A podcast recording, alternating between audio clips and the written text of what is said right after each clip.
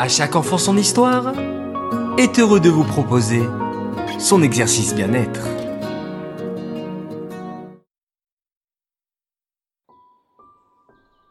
Coucou mes chers enfants. Pour terminer notre semaine en beauté, nous allons nous intéresser à la vision. Pour cela, rien de plus simple. Je vous propose de réaliser des ombres chinoises avec vos mains.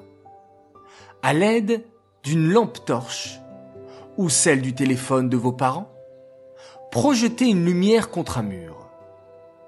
Avec vos mains, placées devant la lumière, essayez de former différentes formes et de les reconnaître projetées contre le mur. Regardez apparaître un lapin, un oiseau, un éléphant, un petit garçon. Votre imagination n'a pas de limite. Allez, je vous laisse profiter de ce futur moment pour développer votre qualité d'observation.